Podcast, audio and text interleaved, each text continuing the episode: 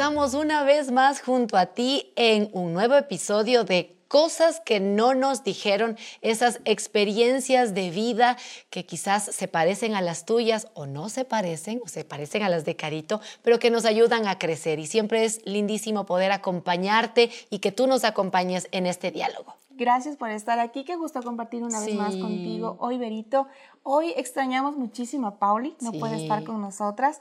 Pero Le mandamos un beso. Sí, que su corazón está con nosotros y nuestro corazón está con ella. Y seguramente ella va a estar mirando este y también escuchando este podcast y, y, nos encanta que podamos también en medio de todas estas experiencias pues crecer juntos. Y hoy tenemos un tema. Un el tema. Sí, mi querida Carita. Qué lindo que pudimos compartir el tema anterior. ¿Recuerdas? Hablábamos sobre uh, nuestras experiencias en el embarazo, cómo fue este proceso de tener a nuestros bebés en el vientre. Y ahora vamos a conversar de cuando ya nació. ¿Qué hicimos? ¿Cómo fueron esos tiempos de lactancia? ¿Cómo fueron esas rutinas de sueño? ¿Cómo empezamos todos los cuidados minuciosos del bebé? esas experiencias hoy queremos compartir contigo. Y bueno, cada uno tiene sus experiencias. Yo recuerdo que decía, tiene que estar cerca mío, entonces pusimos su cunita al lado de la cama. ¿Tu cama?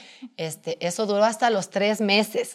ustedes pueden decir que soy mala madre, pero a los tres meses mis dos hijos ya fueron a su cuartito. Sí, sí de verdad. Ellos ya fueron a su cuarto y teníamos obviamente este intercomunicador, pero los, los primeros tres meses de ellos estuvieron en su cunita, alguien me supo aconsejar que no les ponga en la cama. Yo sé que de aquí hay muchas posturas y no vamos a hablar de eso, pero algunos hablan del colegio hecho, por ejemplo, como algo bueno. En nuestro caso, eh, vimos la necesidad de que esté cerca nuestro, pero no esté en la cama, porque una vez que se quedó en la cama, mi hija no nos dejó dormir cuando estaba enferma. Y lo que hacía era estar pendiente de las horas que tenía que darle de lactar. En mi primera hija, yo me acuerdo que estaba respirará, no respirará, se mueve, no se mueve, eh, seguro que está... Con el espejito desde todo. No, eso no hacía, yo le veía la pancita, si subía y bajaba, estaba bien, si es que no, entonces estaba ahí pendiente. Ella dormía más que mi, mi varón, y con él fue otra historia con respecto a la lactada, pero este, tenía que despertarla para darle de comer. Aunque yo no tenía mucha leche, déjame decirte, fue todo un desafío para mí, pero en lo que tenía le daba, le daba y tuve que complementarle obviamente con leche fórmula. Con leche de fórmula. ¿Sabes qué? En mi caso yo hice todo lo contrario. A pesar de que me dijeron que no la tengo mucho tiempo, igual acomodé en la cuna cerca de, de, mi cama y yo estaba cerca de la bebé y todo eso, y, igual con los dos, ¿no? Me dijeron, no le metas en tu cama, no le tengas mucho tiempo, pues yo no hice caso. yo le tuve hasta el año. ¿En, tu cama? En mi, en mi, en mi cuarto. Ah, en, el, pero sí le pasaba en la cama porque lo, con los dos tuve bastantes problemas para que concilien el sueño. Ah, Entonces, en las madrugadas, ya dos, tres de la mañana, yo ya no podía más. Entonces, yo le cogía y le ponía en mi brazo y como yo tuve la oportunidad de tener leche, yo les daba de lactar y se me quedaba dormida con ellos. Les sacaba los gasecitos así con un ojo abierto y el otro cerrado ya del sueño y se quedaban conmigo en la cama. Ah, no, bueno, yo también hacía eso, que cuando estaba cansada ya me quedaba dormida con, con la bebé, pero no, o sea, traté de, de, como te digo, descansar, porque algo que me decían es, duerme cuando tu bebé duerma, porque si tú quieres aprovechar esos momentos para hacer otras, cosas, no vas a avanzar. Entonces sí, sí, yo tuve que estar pendiente con respecto a, a la lactancia. No tuve mucha leche en mi primera nena. En mi segundo varón, en cambio, sí tuve bastante leche, pero al punto que tuve que ir al médico de tanta leche que tenía. Sí, a mí me dio eso que llaman la fiebre de leche. Exactamente. Exactamente, que duele la espalda, que te duele el pecho y que em, empiezas a hervir en fiebre y que el bebé duerme como decía tu nena. Me pasaba que se dormía que y no se despertaba y ya la leche ya no podía más y tenía que succionar para tener las reservas de leche congelada. En mi caso, mi hijo sí comía bastante hasta que ya logró agarrar, porque eh, tanto en mis dos hijos yo luché con la lactancia. O sea, yo sé que hay muchas fotos, hay muchos videos y, cosas lindas sobre la lactancia, pero yo no fui la afortunada de, eso. Pero mi bebé comía demasiado. Mi nena, la primera, comía cuando yo le despertaba, pero mi varón comía, comía, y yo pasaba, yo lo único que recuerdo los primeros meses es, de estar sentada en la cama dándole de, lactar a mi hijo. Y yo le decía a mi esposo, me voy a morir, me voy a morir, no puedo, ya no puedo, me duele la espalda, me duele el cuello, mi hijo solo pasa comiendo, pasa comiendo. Y yo pensé que eso iba a ser eterno, o sea, pensaba que esto no iba a terminar. Y yo quiero animarte porque si tú estás pasando por eso, parece que es eterno, necesitas apoyo, necesitas a alguien que te ayude, también estas cremitas que te ayudan a cicatrizar, también el poder estar... Em, con ánimo, que alguien también te escuche los desahogos y llorar, que te explique un poquito la parte de la agarrada, sobre todo en la lactancia, porque no es tan fácil. Yo pensaba al inicio en mis dos hijos que estaban lactando y resulta que no estaban lactando nada, no, estaban lactando nada y me, tuvieron que enseñar y, y, fue un oh. proceso, pero doy gracias a Dios que tanto ellos y yo pudimos aprender a, a conectarnos y, y sobre todo después cuando ellos ya están más conscientes, te empiezan a acariciar, te empiezan a tocar y eso no tiene precio, o sea, con poca o mucha leche que tengas ya, eso, eso es lo mejor que puedes Aún tener. para preparar un biberón, cuando hay casos de que no hay leche materna y mm. hay que preparar las fórmulas y tener los biberones listos, bien hervidos, bien con un aseo, pero muy minucioso, aún en ese momento es tan bonito porque en mi primera bebé yo tuve mucha leche, muchísima mm. leche. Y yo recuerdo que en el segundo, en mi varón, yo tuve muchísima leche hasta los cuatro meses. Ya. Tuve, un, eh, tuve una infección súper fuerte en mis vías respiratorias que me sí o sí tenía que inyectarme antibiótico. Y eso me secó la leche. Pero en estos cuatro meses de lactancia, como te pasó a ti con tu hijo varón, a mí también me pasó que solo quería comer y yo tenía mucha leche, pero tanta la succión que me lastimó. Entonces yo lloraba, ya sabía que quería comer y yo me ponía a llorar porque me dolía muchísimo. Yo por amor hago esto, por amor. Y yo recuerdo que mi mami me, me, abrazaba muchísimo y yo lloraba y solo le daba de comer y lloraba y lloraba del dolor, de la desesperación. Pero cuando tuve que hacer los biberones, alguien me dijo, y yo, yo sufrí muchísimo, lloraba porque decía, ya no le puedo dar de lactar, ya qué pasó con mi leche. Prepara con ese mismo amor con el que te preparas para dar de comer a tu bebé esas mismas biberones, prepárale con todo el amor, ponle el agüita en la temperatura correcta, porque empezó, empezó en mí a haber muchísima frustración en ese sentido. Pero como tú decías, Berito, ese, ese sentir, aún con el biberón que te toca, que te mira, son esas conexiones que uno tiene con los hijos. Y lo interesante que creo que les conté en, una, en un episodio anterior es que mi niña nació con dientes, porque había consumido bastante calcio. Entonces ella ya me empezaba a morder desde que era chiquitita, entonces eso era, era doloroso, pero, pero vale la pena. Hace poco conversaba con una amiga que recién dio a luz su, su pequeño y ella solo decía, yo hago esto porque amo a mi hijo, pero de verdad es tan doloroso. Y aunque tal vez tú te preparaste hablando de los pezones de manera muy particular y te dan los, los, tips, los, cursos y todo, y, pero no sé, en mi caso, aunque me preparé, no, no funcioné. no funcionaba. No, no funcionó. O sea, muchas cosas que yo había leído no funcionó, pero también entendí y aprendí que a veces uno cree que de teoría es experto. O sea, según yo ya era la super mamá. Los nueve meses para leer los libros, para leer en el internet. Que, ya te preparas para la lactancia, pero en la práctica, otra cosa es en la práctica. Se borra, ¿no? Toda la información. Y es bueno también aprender a ser humildes, porque a, veces uno por no molestar o porque qué pensarán, que qué mala madre, o sea, no te preparaste, no pides ayuda. En lugar de eso, pedir ayuda y te empiezan a dar estos tips, ¿no? Que por ejemplo, toda la parte de, oscura del pezón, toda el bebé debe agarrar para que pueda lactar. Entonces yo le estaba dando solo el pezón, entonces imagínense, no, no estaba funcionando para por nada. eso no vas a alimentar. Y, y te lastimas más. Entonces, y es un proceso de ir aprendiendo del el dolor de espalda, entonces eh, poner unas almohadas de tal manera que tu espalda esté recta y no estés tan, tan encorvada, ese tipo de cosas que en la práctica funcionan súper bien. Y, cuando alguien nos quiera dar un consejo, ¿no? aun cuando estás eh, recién siendo mamá en este tipo de cosas, escúchales, escúchales. A veces es como que mm, Está, está, hablando que o está diciendo que quizás soy una mala madre. Y ahora que uno está un poquito más grande y está del otro lado, no es eso, es del sentido de poder ayudar a las mamás más jóvenes a que puedan hacer más llevadero este mundo de la lactancia de manera particular. Totalmente, creo que necesitamos muchísima empatía en este tiempo.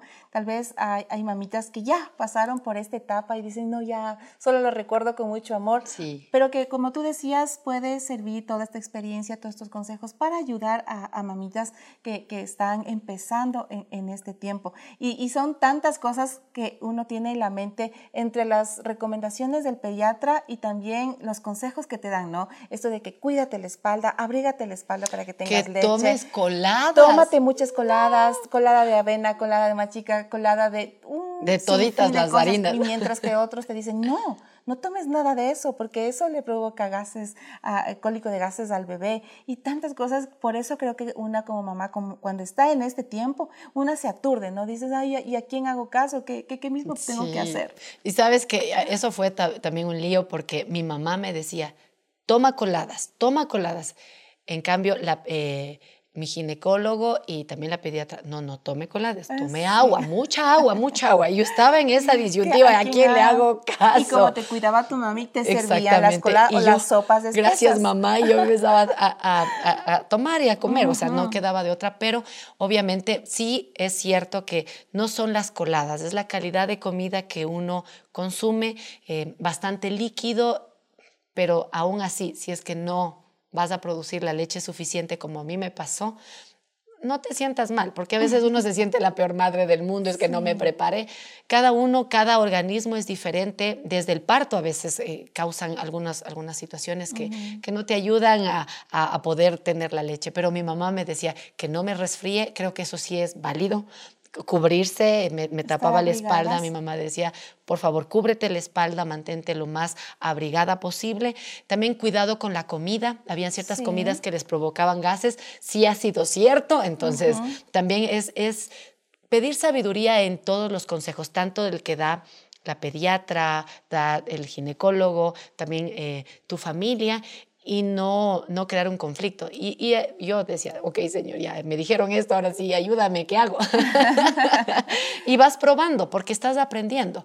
Y en ese aprender, pues vas descubriendo. Y también, también la, esa parte emocional que te recomiendan al momento de, de lactar, porque uh, no sé si a ti te dijeron, pero que si estás triste, si estás estresada, estás enojada, el bebé le, también le puede hacer daño uh -huh. eh, en el momento de que está alimentándose en la sí. lactancia. Es muy importante y qué difícil porque estamos con tantas cosas entre el nerviosismo de, de los cuidados, de que la cabecita, del aseo Ay, y, y todo Esta es otra historia.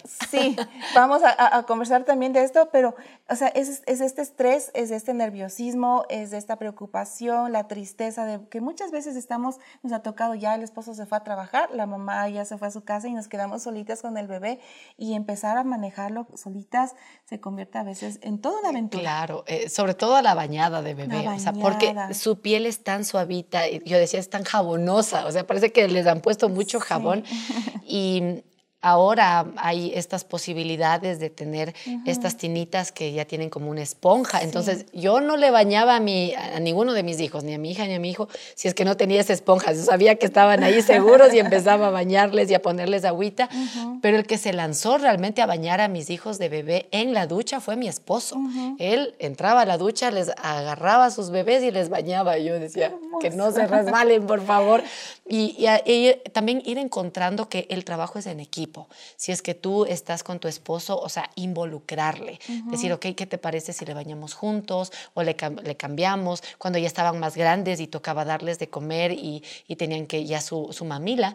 Entonces decía él, a ver, en la primera me levanto yo, en la otra te toca a ti. Y así íbamos haciendo este tipo de turnos, ¿no? Pero si, por ejemplo, tú estás sola, es otra manera también de pedir ayuda, ¿no? Uh -huh. de, de, de, buscar a alguien que pueda a, acompañarte y si no yo decirte, eh, Dios sostiene tu vida, sí. Dios te ayuda. Es increíble ver a tantas madres que, que se han batido, ¿no? Y han visto a Dios sosteniéndolas. Así es que o sea, en ese sentido yo mis respetos a las mamás que están solas y están cuidando, mis respetos porque Y yo decía, no, no lo podría hacer sola. Y, eso es bueno en medio de ir aprendiendo, el enseñarles también a los bebitos luego a jugar con el agua, buscar los patitos y unas cosas que sea divertida también en la ducha cuando ya están un poquito más grandes. Sí, totalmente. Es todo un reto empezar toda la vida con, con el bebé, sus primeros meses, que tenemos que enfrentar muchísimos retos como la lactancia, eh, su aseo personal, cuando nosotros a veces uh, tendemos a abrigarles muchísimo, o no, no, no, no le abriguemos tanto, le ponemos el BBD, el body, el saquito, el saco, el buzo, la chompa, por si acaso, la cobija. Gorra, guantes, dos pantalones, doble media, el escarpín y tres cobijas encima. sí, sí era así. Pero oye, a mí me enseñaba y me decía, verás, si le llenas tanto de ropa, va a sudar.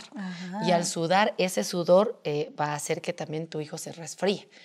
Y dije, bueno, voy a empezar así. Y le iba sacando poquito a poquito. Y me decía, si tú tienes calor, tu bebé tiene calor. Si tú tienes frío, tu bebé tiene frío. Entonces trata de ver. Y los pequeños tienen un nivel de temperatura un poquito más alto. Eso también, eh, o sea, ir, ir aprendiendo, ir recogiendo esos consejos. Y luego, pues yo les eh, dejé que en la casa empiecen a gatear. Cuando ya empezaron a gatear, yo les dejaba y que anden sin medias, aunque algunas me decían, qué mala madre que eres. Pero me decían, no, deja de que él pueda también explorar, que sus piecitos puedan estar tocando texturas. Entonces, no fui tan estricta en eso, la verdad. o sea, yo les dejaba que la, la, sala casi estaba abierta para que ellos estén ahí gateando y todo. Y eso es lo que fui aprendiendo, eh, sigo aprendiendo, como digo, no es que yo sea la experta, pero iba en experimentando también y había momentos donde me iba bien y había momentos donde no me iba bien. ¿Sabes qué? En mi experiencia, mi primera nena, eh, yo lo he comentado, nació prematura y siempre la recomendación del pediatra era cuidados más allá de extremos, sin caer en la sobreprotección que me, siempre Ese es otro punto. Es que imagínate tú, o sea, ya no era un bebé que tal vez nace a término. Y eso es otro, otro tipo de cuidados, ¿no? Otro tipo de cuidados muy, muy, muy, muy estrictos en el, en, en el tipo de tela que le tenía que, que, poner. Imagínate, yo tenía un gran reto y era que no había talla de ropa que le quede a mi bebé, ni la talla cero que hay de bebés. Sí, tampoco. De BBDs, de bodies, de saquitos, de camisetas. Tenía que mandarle a hacer ropa exclusivamente para mi bebé, porque era muy pequeñita ya, aún cuando le dieron el alta y estábamos en casa era súper o Era como una muñequita. Una muñequita. Mira, en este tamaño de mis manos ella ya entraba. Su cabecita estaba aquí. Era extremadamente pequeñita. Había, yo recuerdo que una amiga nos tejió un saco y una gorrita, un, terno muy bonito que combinabas la gorra con el saquito y le quedaba una muñeca a un chichovelo. No, en serio. Le quedaba, y eso le quedaba grande a mi bebé. A mi hija, a mis dos hijos no les gustaban las gorras. No las gorras. Y yo les ponía y de pronto se sacaban. Entonces tenía que buscar otras maneras de abrigarles. Y como tú dices también, quizás mis hijos llegaron a término, pero por ejemplo mi segundo bebé tuvo problemas de reflujo. Entonces eso implicó que teníamos que alimentarle aparte que de mi leche, con una leche que era más pesada para que no esté vomitando, porque tenía el riesgo de que podía tal vez asfixiarse y todo el asunto. Entonces yo tenía que ir aprendiendo y también ahorrando, porque las leches esas han sido caras.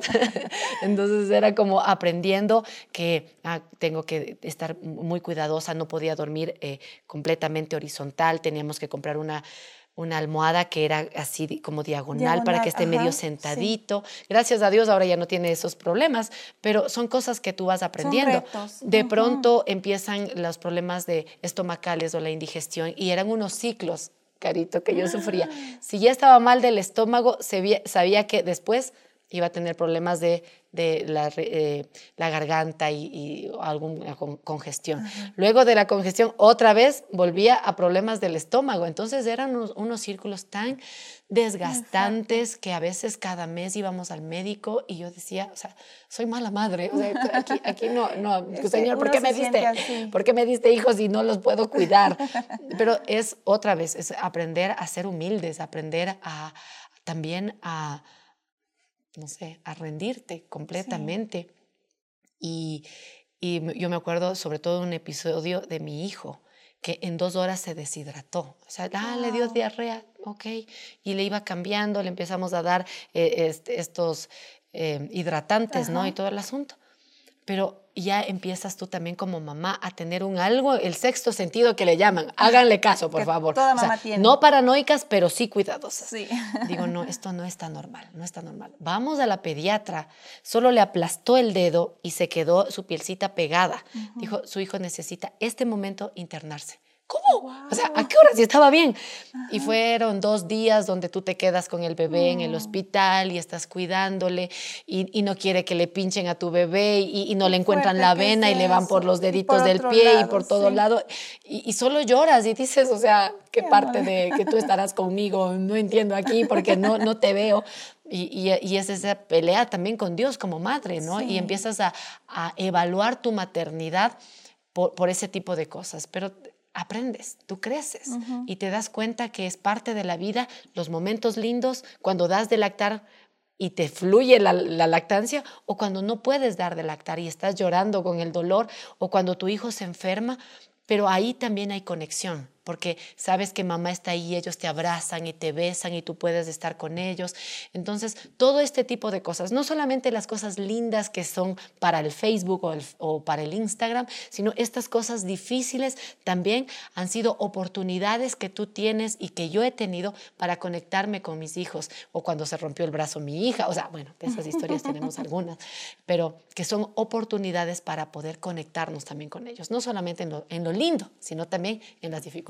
Uno de los retos más grandes en esto es no sentirnos que somos las peores mamás del mundo, porque estamos empezando nuestros primeros pasitos en la maternidad y empezamos con todas estas culpas, ¿no? Qué mala madre que soy. Yo recuerdo que al mes de haber dado a luz a mi hijo varón, a Mateo, me picó una abeja en el pie. ¿Ya? Me picó una abeja en el pie, me picó, se me hinchó un poquito, pero todo bien. Y yo seguía con mi vida normal con el bebé.